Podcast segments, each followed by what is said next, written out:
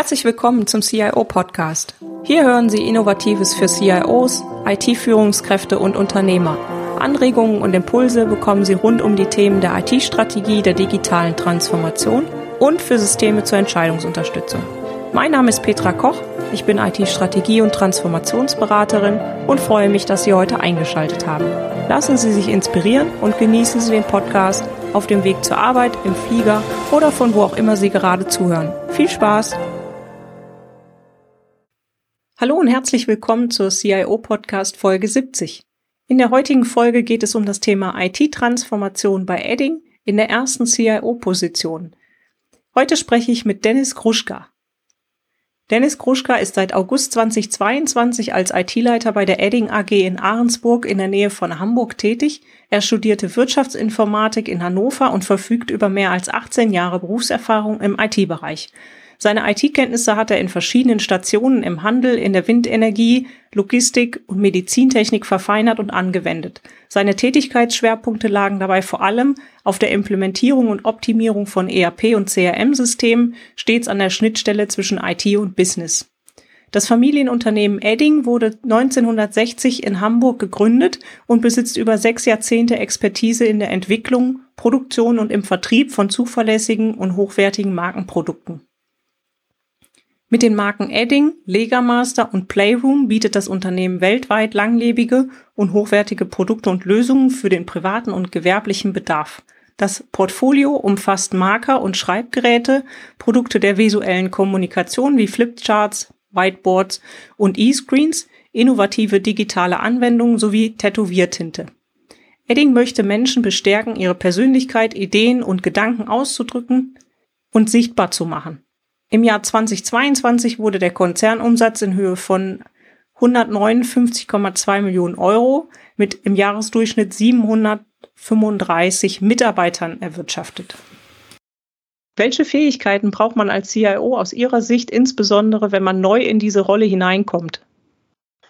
Also ich würde sagen, ähm, man braucht eine ziemlich breite Palette an Fähigkeiten, die man mitbringt und äh, auch noch im weiteren Verlauf immer noch weiterentwickeln sollte. Technisches Know-how ist aus meiner Sicht unerlässlich, äh, aber halt auch ein zentrales Thema ist natürlich Führung. Dazu gehört Kommunikation, die Fähigkeit zur strategischen Planung, ähm, das Verständnis für geschäftliche Zusammenhänge. Also je weiter man oben ist in der Kette, ist es, denke ich, umso wichtiger zu verstehen, wie kann ich das Business denn eigentlich unterstützen. Ja. Und wenn ich es aus meiner Sicht zusammenfasse, sind es eigentlich so vier Themenbereiche. Einmal so Enterprise-Applikationen und Infrastruktur ähm, ist für mich jeweils einer. Und zu letzterem zählt für mich jetzt gerade in den letzten Jahren auch schwerpunktmäßig das Thema Cybersecurity mit rein, auch wenn das in die gesamte Organisation ausstrahlt. Aber ich habe das so kennengelernt, dass es dort halt irgendwie beheimatet ist und äh, dann dann halt in die ganze Organisation getragen wird. Und dann so die letzten beiden Themen, eine Mischung aus Strategie und Governance und natürlich Führung und Management, wobei ich nochmal ganz klar zwischen Führung und Management unterscheiden würde. Und darunter sollten sich eigentlich alle Kenntnisse, Fähigkeiten, Aktivitäten einordnen lassen, ähm, die man halt benötigt. Und der Wachstumspfad hängt aus meiner Sicht stark davon ab, aus welchem Home-Turf man eigentlich kommt. Also ich komme aus dem Bereich Applikationen und habe da so meine größten Erfahrungen gesammelt, also Einführung von großen Applikationen wie beispielsweise SAP, den Betrieb, Outsourcing, ähm, auch in den Offshore-Bereich. Hier kann ich das Wissen gut weitergeben und fühle mich auch sicher und kann relativ schnell entscheiden. Das ist so meine Komfortzone. Und andere Bereiche, die kenne ich natürlich auch aus den vielen Jahren der IT, aber die sind dann eher Wachstumszone. Ne? Also gerade mhm. wenn es ums Thema IT-Strategie geht, das ist für mich was Neues. Ähm, wenn man derjenige ist, der jetzt die Impulse selber setzen muss und von dem das Ganze ausgehen soll. Und ähm, wenn ich das nicht mache, dann macht das halt auch kein anderer. Und die Ableitung von Strategien auf Basis von großen Visionen und Missionen, ähm, das, das kenne ich alles, das habe ich alles schon mitgemacht, aber das ist jetzt halt das erste Mal halt auch, dass ich derjenige bin, der das selber halt treiben muss. Ne? Mhm. Und ähm, ja, Gleiches gilt halt auch für die Themen IT-Infrastruktur oder Security ich muss da nicht alles wissen und ich kann da auch nicht alles wissen, aber da habe ich halt auch äh, einige Bereiche, wo ich in den letzten Monaten ähm, sehr, sehr stark dazugelernt habe. Aber gerade im Bereich Security, Bedrohungslage als auch Technologien entwickeln sich ja irgendwie fast täglich weiter. Das wäre halt fahrlässig, wenn man da nicht dazu lernt. Ja, absolut, das stimmt. Da sollte man sich mit beschäftigen. Sie hatten jetzt gerade zwei Sachen auch noch angesprochen, auf die ich noch mal gerne eingehen würde. Sie haben erstmal gesagt, Management und Führung würden Sie trennen. Und dann das Zweite war im Grunde, äh, wenn es die IT-Strategie nicht von Ihnen auskommt, macht es natürlich sonst kein anderer. Können mhm. wir auf die zwei Punkte nochmal eingehen? Also einmal Gerne. das Thema Trennung von Management und Leadership sozusagen. Mhm. Was, was ist da für Sie der wichtige Punkt? Beides schon. Äh, ich würde sagen, in gleichen Teilen. Also der Management-Part, mhm. so reine Lehre, Plan, Do, Check, Act, ist für mich äh, das, was das Leben in der IT eigentlich äh, so am Laufen hält und ähm, dass man dann so eine gewisse Kontinuität reinbringt, dass man Prozesse etabliert, dass man die nachhält, dass man die sukzessive verbessert und äh, da halt Struktur und Ordnung einzieht. Und ja, der Führungsanteil, der geht für mich eher so auf die Vision und die Mission eigentlich zurück. Also wo wollen wir denn eigentlich hin? Wo wollen wir in einigen Jahren stehen? Die Leute mitnehmen, das Ganze auch wirklich runterbrechen jedem verständlich machen, was der Wertbeitrag eines jeden einzelnen Mitarbeiters oder Mitarbeiterin ist. Und äh, deswegen würde ich das schon stark unterscheiden. Das sind für mich mhm. zwei unterschiedliche Disziplinen, die natürlich sehr, sehr eng miteinander verwandt sind. Absolut, ja. Und das Thema IT-Strategie, Sie haben ja gerade schon die Vision und die Mission angesprochen, sozusagen, um Ihr Team letztendlich da auch hinter einem, einer Marschrichtung sozusagen zu versammeln und auch mitzunehmen. Wie mhm. sind Sie das Thema IT-Strategie angegangen?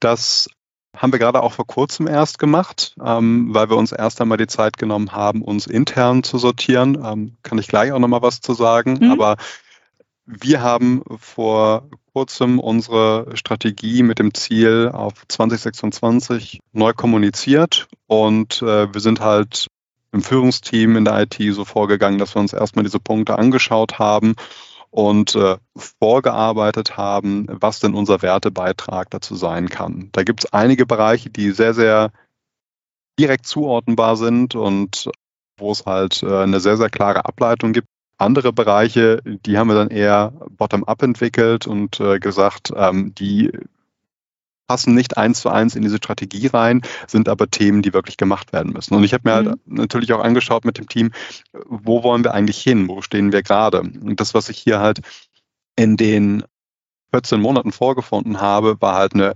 eher reaktive IT und das haben die äh, Leute hier im Team sehr, sehr gut gemacht. Und die Idee ist es aber wirklich stärker zum Businesspartner zu wachsen und aus dieser reaktiven Rolle rauszugehen. Und da haben wir halt geschaut, was sind eigentlich die Aktivitäten und Ziele, die wir uns setzen müssen, um halt in drei Jahren da zu sein. Mhm, super. Sie haben ja auch eine ganze Menge Erfahrung in unterschiedlichen Unternehmensgrößen gesammelt. Wie sehen Sie das Thema IT-Management, auch IT-Strategie aus der Sicht von Großkonzernen oder jetzt, wie Sie ja aktuell sind, in einem mittelständischen Unternehmen, auch noch in einem Familienunternehmen? Ja, ähm, ja, es, es, gibt in der Tat äh, wesentliche Unterschiede im IT-Management zwischen den größeren Konzernen äh, und mittelständischen Unternehmen.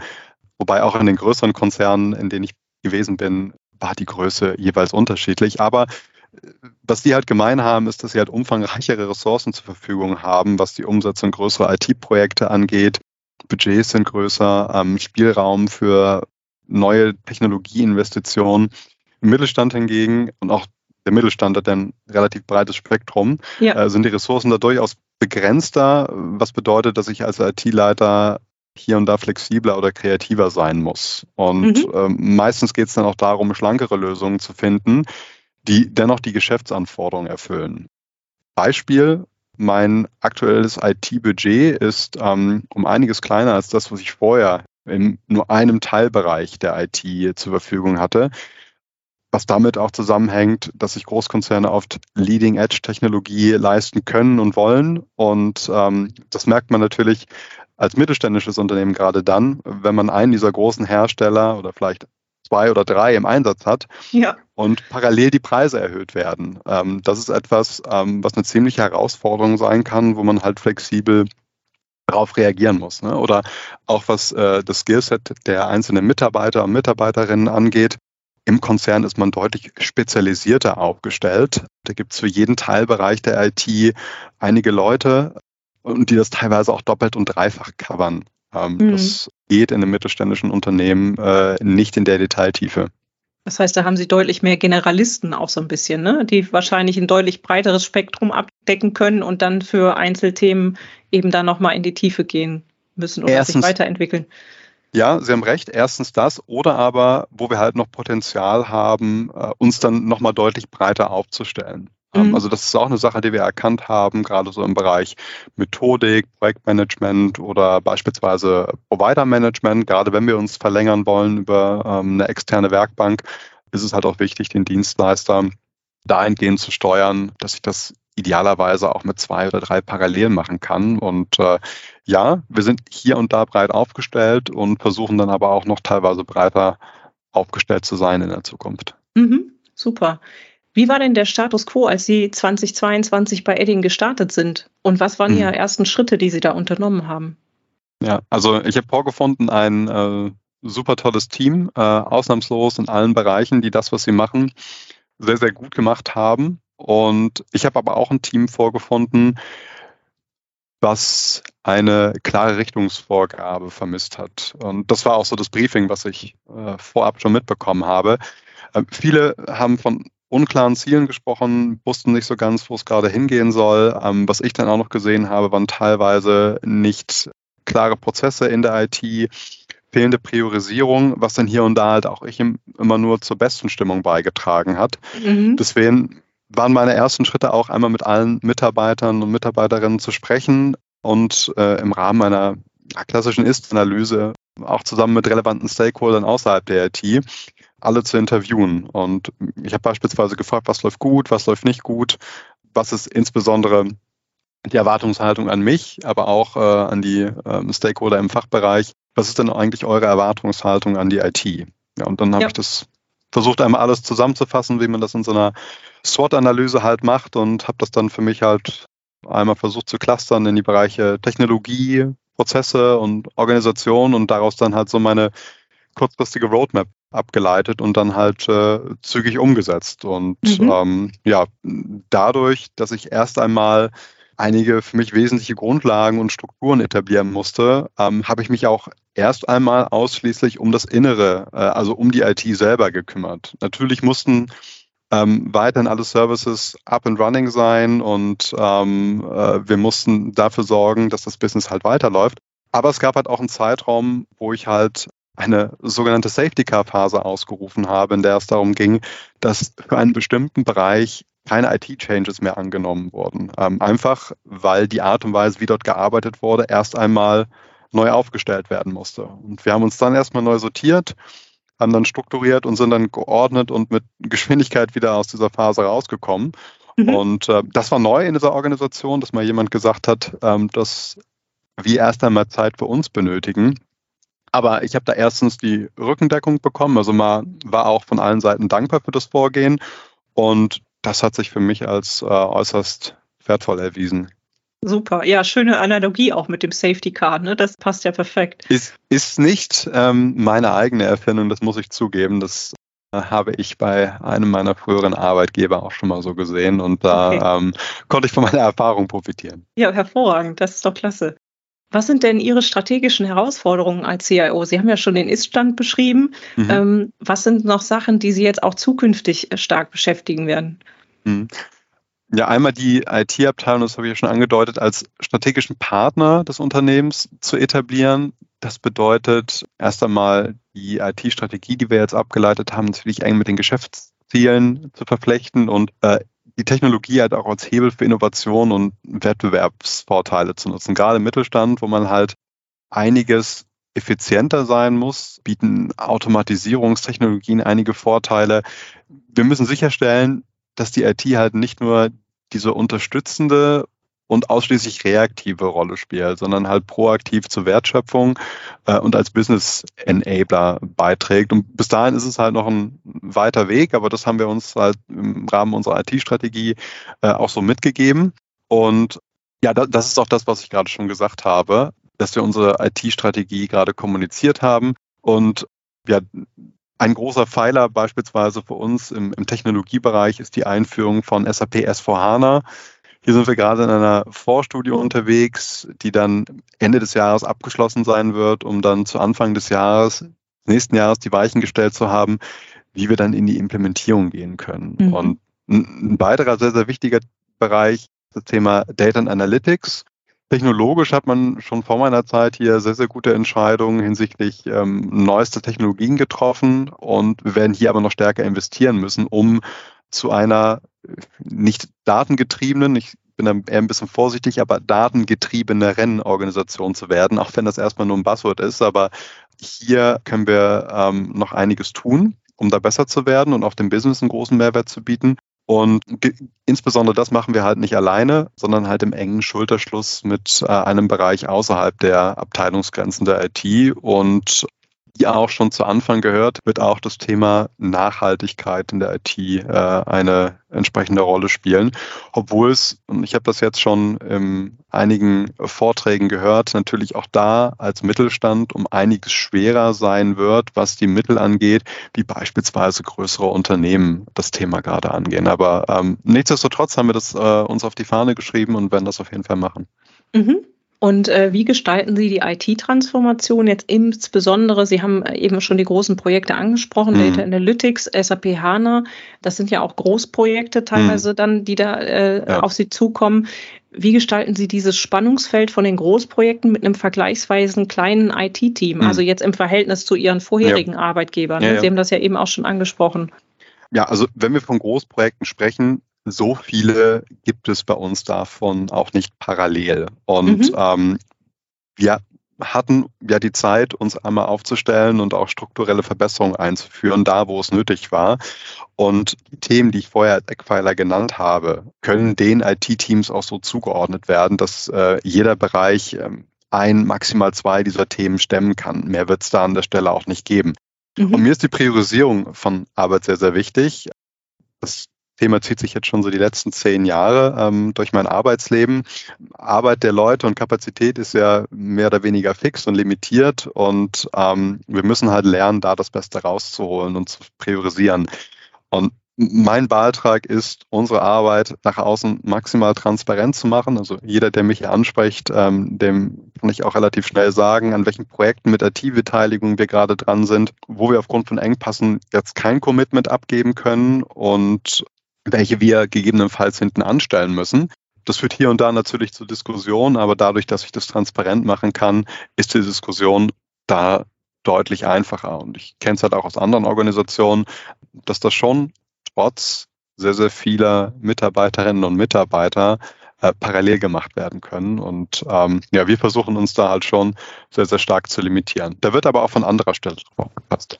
Mhm ja, wichtiger Punkt. Also die Priorisierung, das erlebe ich natürlich auch in den Projekten immer wieder, ist äh, auch für mich, finde ich, immer ein entscheidender Faktor. Sie haben das schon angesprochen, Großprojekte gibt es weniger vielleicht, aber es gibt ja immer noch viel Tagesgeschäft, sonstige kleinere Themen, die vielleicht auch mit dazukommen oder Supportanfragen und sowas. Das will ja auch alles letztendlich, wie Sie eben so schön gesagt haben, up and running sein. Also da muss man ja auch letztendlich für sorgen, dass diese Kapazitäten vorgehalten werden. Ne? Wie gehen Sie äh, damit um? Haben Sie da irgendwie äh, Mechanismen, Methoden, wie Sie das steuern?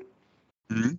Also wir haben auch in der Tat als Bestandteil unserer Strategie jetzt festgelegt, wie wir unsere einzelnen Arbeiten priorisieren wollen. Also wie wir festlegen wollen, an welchen Themen wir arbeiten. Ähm, mhm. Beispielsweise an Change-Themen wollen wir zukünftig ähm, x Prozent arbeiten, das haben wir so festgelegt und da sind wir aktuell noch nicht. Und den Run-Teil wollen wir in bestimmten Bereichen weiter runterschrauben.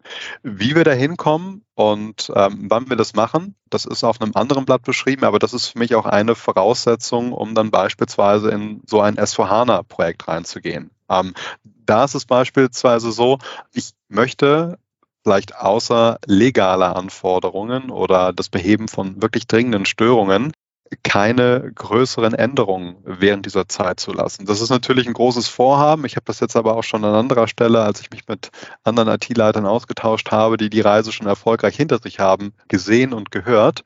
Und das, äh, glaube ich, geht halt ganz gut zusammen. Also einmal mhm die Arbeit zu reduzieren und auf der anderen Seite sich halt wirklich bewusst darüber machen, wo stecke ich denn meine Arbeit überhaupt rein. Und das war auch eines meiner ersten Themen, das überhaupt mal im Rahmen eines Ressourcenmanagements festzuhalten, um zu messen, wie hoch ist denn unser Anteil an Change und wie hoch ist denn unser Anteil in Run, in ja. der Hoffnung, dass man halt diesen Shift dann über die Zeit hin auch äh, messen kann.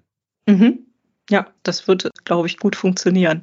Wie gelingt denn äh, die Zusammenarbeit? Sie haben das eben schon angesprochen, mhm. große ERP-Projekte zwischen Fachbereich und IT in der IT-Transformation und bei eben diesen größeren Projekten. Ja, ich würde da unterscheiden, nämlich bei den größeren Projekten, die wir betreiben, ähm, haben wir es mit Fachbereichen zu tun, die ihre Prozesse kennen und wo seitens des Managements auf der Fachbereichsseite auch ähm, großes Interesse besteht, dass das umgesetzt wird. Sprich, die stellen die Kapazität auf der anderen Seite auch äh, sehr, sehr gut zur Verfügung. Mhm. Und äh, da klappt das eigentlich hervorragend. Es gibt andere Projekte, die alle Mitarbeiter und Mitarbeiterinnen in der gesamten Organisation betreffen, wo wir aktuell stärker im Driver Seat sind und versuchen, die Vorteile neuer Lösungen aufzuzeigen und die Fachbereiche an die Hand zu nehmen. Also die, die unterschiedlichen Projekte im größeren Umfeld gibt es bei uns und äh, ja, wir versuchen halt da beide Themen so gut es geht zu bedienen. Ein, ein wichtiger Punkt, um die Zusammenarbeit mit den Fachbereichen zu verbessern, war es aber halt auch, klare Prozesse vorzugeben. Mhm. Also welche größeren Projekte bearbeitet ihr gerade? An, an welchem Change Request arbeitet ihr? Wie lange dauert es noch, bis mein Incident eigentlich gelöst sind? Ähm, alles sind Fragen, in die wir in den meisten Fällen mittlerweile eine gute Antwort haben. Und ich glaube auch äh, mit dem, was wir vor uns haben, wird das sogar noch besser. Und äh, diese Strukturen haben uns halt auch sehr, sehr stark äh, bei uns geholfen. Und die Grundlage eines regelmäßigen Austauschs mit den Fachbereichen. Es gab halt viele Sachen, die ich auf Zuruf funktioniert haben. Und ja. eines der ersten Themen war halt so eine Art äh, IT-Business Relationship Management einzuführen oder IT-Business Partnering, wo wir dann wirklich ähm, strukturiert die einzelnen Fachbereiche treffen und äh, Themen versuchen, sehr, sehr früh zu verstehen, ähm, damit wir halt vor die Welle kommen und äh, nicht erst äh, in bestimmte Diskussion mit eingebunden werden, wenn irgendjemand schon eine Software gekauft hat. Das ist auch nicht oft passiert, aber ähm, das, also ich habe das schon in jeder Firma gesehen, in ja. äh, der ich bisher gearbeitet habe. Und das ist, glaube ich, ein wichtiger Teil, der außerdem dazu beiträgt. Und mhm. ähm, ja, bisher funktioniert das so auch ganz gut. Super. Sie hatten eben die Prozesse angesprochen, die Prozesse mhm. vorgegeben, haben Sie gesagt. Dabei mhm. meinen Sie aber die internen IT-Prozesse oder Prozesse in Richtung Fachbereiche oder in Richtung Fachbereichskommunikation. Wie kann ich mir das vorstellen?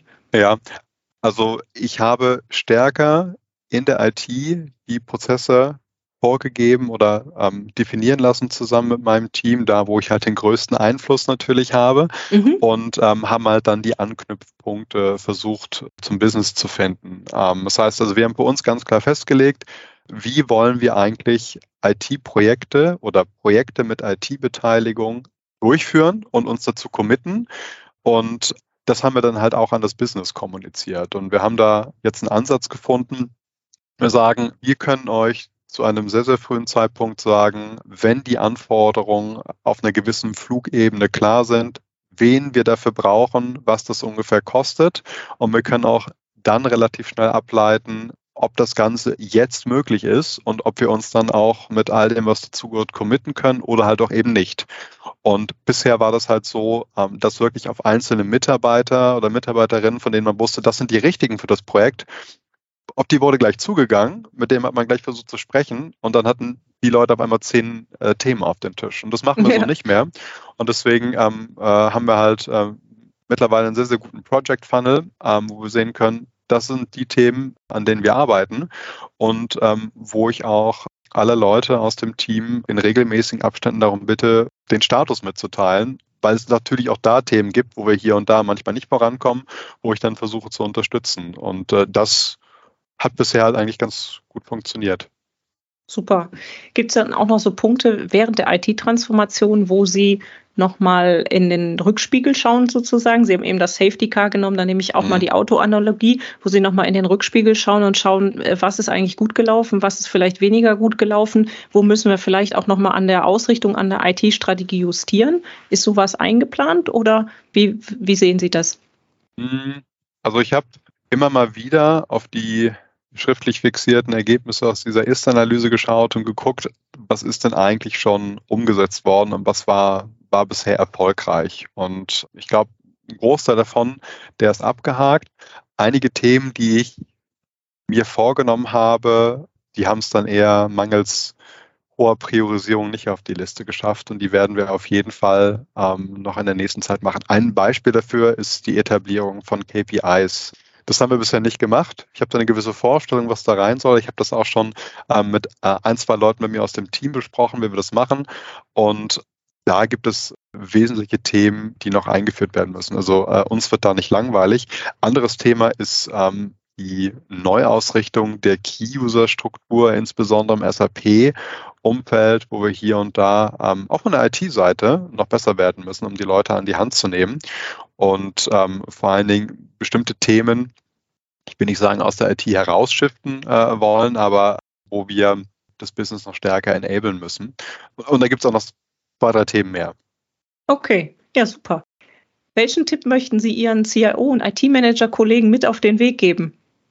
ein Tipp in Form eines Buches, was sich, glaube ich, ganz gut an die erste Frage anknüpft, nämlich ähm, was man mitbringen sollte oder vielleicht auch, wie man sich auf die erste IT-Leiterrolle vorbereitet. Ähm, mhm. Ich habe von meinem ehemaligen Chef, äh, Khaled Bakban, das Buch The First 19 Days von Michael Watkins geschenkt bekommen. Und ähm, das war für mich eine sehr, sehr gute Vorbereitung weil da halt beschrieben wird, wie man so vorgehen sollte. Also wie gestaltet man die Übergangsphase ähm, von einer alten in die neue Position? Ähm, wie gestaltet man insbesondere diese ersten 90 Tage, die eigentlich auch nicht am ersten Arbeitstag, sondern viel weiter früher anfangen, je nachdem, was man für einen neuen Job eigentlich annimmt, dann wie ich die Situation in der neuen Organisation am besten verstehe, vor welcher Herausforderung die Teams stehen wie und wo ich welche Beziehungen zu Schlüsselpositionen aufbaue und ähm, ja vor allen Dingen, wie ich meine Führungsstrategie anpasse, was nämlich sehr, sehr stark davon abhängig ist, in welcher Phase sich das jeweilige Unternehmen gerade befindet. Also bin ich in einem Startup-Unternehmen, wo es ganz andere Anforderungen gibt, äh, wie zum Beispiel in Reorganisations- oder Sanierungsfällen, ist das Unternehmen im Wachstum oder habe ich gerade einen großen Merger hinter mir? Und äh, ich finde, das war sehr, sehr anschaulich beschrieben und äh, hat mir auf jeden Fall jetzt in dieser Transition, äh, die jetzt ja auch schon einige Monate zurückliegt, geholfen, um mich darauf vorzubereiten. Und ich gucke immer noch rein, äh, wenn ich mal so die ein oder andere Sichtweise brauche, um Dinge vielleicht besser zu verstehen. Super, das verlinke ich gerne in den Show Notes. Das ist ja ein ja. klasse Tipp. Abgesehen vom Buchtipp, sonst noch was, was Sie einfach so aus der eigenen Erfahrung ja. noch ergänzen würden? Das Netzwerken und das Zusammenschließen mit ähm, Leidensgenossen und Genossinnen. Mir hilft es aktuell sehr, sehr viel, mich für die Themen, die wir haben, die eigentlich auch überall die gleichen sind, äh, mich mit anderen Leuten auszutauschen, um zu verstehen, wie die das Ganze machen. Ich hatte jetzt gerade in dieser Woche auf die Initiative eines anderen IT-Leiter-Kollegen ähm, hier bei uns in der Nähe an einem Austausch äh, gerade zum Thema SAP S4 teilgenommen, wo auch Unternehmen unterschiedlichster Größe dabei gewesen sind. Und es ist sehr, sehr wertvoll zu verstehen, nicht nur was waren Fallstricke, sondern wie ist deren IT-Organisation aufgebaut, wie gehen die eigentlich Themen an, äh, in welcher Lage sind die gerade und äh, das gibt es für andere Themen auch. Also das hilft mir äh, sehr, sehr viel weiter, ähm, weil ich glaube ich nicht derjenige bin, der das Rad neu erfinden kann. Würde ich sagen, da, da, da bin ich nicht diejenige Person, die das ähm, macht, aber ich, ich kann da sehr, sehr viel lernen und äh, davon zehre ich gerade. Deswegen bin ich auch immer bereit, mein Wissen weiterzugeben, weil ich glaube, dass das halt zurückkommt. Ja, ich denke, da werden sich auch einige Zuhörer darüber freuen. So wie Sie sagen, ich finde das auch immer sehr, sehr spannend, wenn man sich austauscht und eben jetzt hier vielleicht über so einen kleinen Podcast auch mal eine Anregung bekommt. Vielleicht hört, dass man nicht ganz alleine ist mit den äh, Sorgen und Nöten, vielleicht auch mit ein oder anderen Herausforderungen und äh, vieles an Wissen mitbekommt, so wie Sie es jetzt geteilt haben, wie man es eben angehen kann. Vielen, vielen Dank dafür. Das hat mich sehr gefreut. Und äh, ja, ich hoffe, das hilft unseren Zuhörerinnen und Zuhörern. Insofern Vielen herzlichen Dank. Vielen Dank für die Einladung, Frau Koch. Alle Shownotes mit Details zu dieser Podcast-Folge und dem transkribierten Interview sowie Links zu den Aktivitäten von Dennis Kruschka und der Edding AG finden Sie unter www.cio-podcast.de slash CIO 070. Vielen Dank fürs Zuhören und auf Wiederhören. Bis zum nächsten Mal. Tschüss! Herzlichen Dank fürs Zuhören. Sie hörten den CIO-Podcast mit Petra Koch. Wenn Ihnen der Podcast gefallen hat, freue ich mich über eine Bewertung bei iTunes. Sie helfen damit, den Podcast bekannter zu machen. Alle Shownotes zum Podcast finden Sie unter www.cio-podcast.de cio-podcast.de. Dankeschön und auf Wiederhören.